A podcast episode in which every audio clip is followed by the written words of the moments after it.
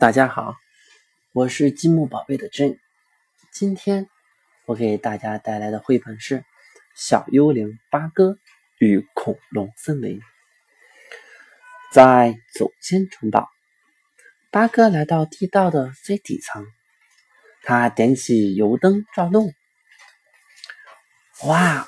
八哥刚刚发现了一个岩洞，岩洞里面画了好多壁画。嘿，你是谁？我是你的远古祖先，洞穴幽灵。我是你所有祖先中年龄最大的那个，也是你的第一个祖先。你是说，在你之前再没有了别人了？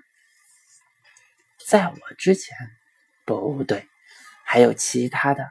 看一下这片森林，你就知道在我之前谁住在这里。那是很久很久很久以前，在外面你应该多穿点，太冷了。在森林的一处空地上，八哥发现了几个蛋。哎呀，这些蛋看起来真旧。八哥打开了第一只蛋，咚！